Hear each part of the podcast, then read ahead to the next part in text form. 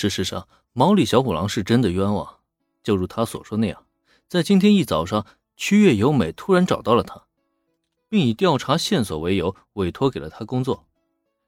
这对于手头资金一直紧张的毛利小五郎而言，自然是无法拒绝的好事儿。当然了，手里没钱只是其中的一个原因，还有另外一个原因就是，曲月由美怎么说都是一个大美人啊。美色当前，毛利小五郎的臭毛病肯定还是会再犯一犯的，比如在美女同学面前装个叉什么的，他根本就无法控制自己。总之，答应了这个委托，既能在美人同学面前有了面子，又能增加一笔临时收入，何乐而不为呢？而在来到祁玉县之后，他还就真调查出了一些线索，掌握到了一些对区月由美有利的证据，期间也并没有浪费太多时间。等到了下午，这件事情就解决的差不多了，可谓是皆大欢喜。按理来说，既然委托的工作已经完成了，接下来返回东京也是完全没问题的。只是此行的酒店都已经订好了，连夜返回东京实属有些浪费。所幸毛利小五郎就按照区月由美的说辞，决定留宿祁玉县一晚，顺便在这个老同学的邀请下，一同参观了天下第一夜祭。算是在工作之余的闲暇呀，放松一下。只可惜啊，他万万没有想到，只是很普通的逛一逛祭典，结果就被自家女儿给撞了个正着。如今面对女儿审视的目光，他汗流浃背的说出了前因后果。原来如此，如果是为了工作，那就没办法了。在毛利小五郎局促不安的注视下，沉默了片刻的小兰最终缓缓点了点头。看到这一幕，毛利小五郎不禁大喜过望。兰，你是相信我的，对吧？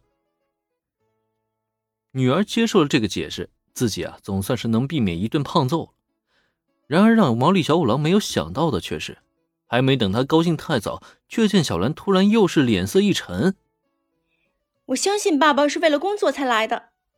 可问题是，虽然是为了工作，爸爸为什么又要答应绝月小姐的邀请，与她一起逛祭典呢？啊，难道这也是工作的一部分吗？之前区月由美说小兰误会了他的爸爸，从毛利小五郎的解释中，小兰已经明白了始末因由，心中的火气啊，确实消散了一些。但是，这份说辞是有破绽的，就如小兰此刻所怀疑的那样，工作归工作。难道逛夜季也是工作的一部分吗？如果不是，你们孤男寡女在一起逛夜季，这又代表什么呀？小兰精准的质疑让毛利小五郎不禁倒吸一口凉气。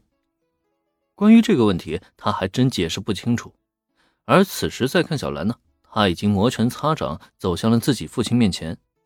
今天这件事情必须要有个了断才行，想让他真正原谅父亲。那就准备接受天诛吧。哎，等一下。那么就在小兰准备对毛利小五郎施以铁拳制裁，让他牢记今天犯下的错误之际，在这千钧一发的时刻，林恩突然开口，吸引了毛利父女的全部注意力。小兰，毕竟不是在家里，多少要给毛利先生留点面子啊！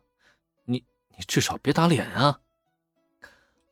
林恩此次开口。可不是在为毛利小五郎求情，他只是单纯在提醒小兰，出门在外呢，毛利小五郎也是需要面子的。如果让毛利小五郎丢尽脸面，小兰这个当女儿的脸上也不会好看的。对于林恩这一说辞，本来脸上还带着期待的毛利小五郎顿时无语当场。本来他还琢磨着有房东先生开口，女儿多少还会卖一些面子的，结果倒好，就这啊！嗯，我知道了。反倒是一旁的小兰，在听到林恩的话以后，轻轻点了点头。她明白林恩话中的意思，因此再度转向自己父亲之际，她的视线也是稍稍下移。脸不能打的话，那肚子应该是没问题吧？多年的空手道训练，已经让小兰学会了如何在不重伤对手的情况下，给予对手最痛苦的攻击。当下。正是体现他训练成果的最佳时机。大概十分钟之后，搞定收工的小兰酣畅淋漓，心头的郁闷被一扫而空了。而毛利小五郎呢，他则是双手捂着小腹，疼到额角冷汗直流，怎么一个惨字了得？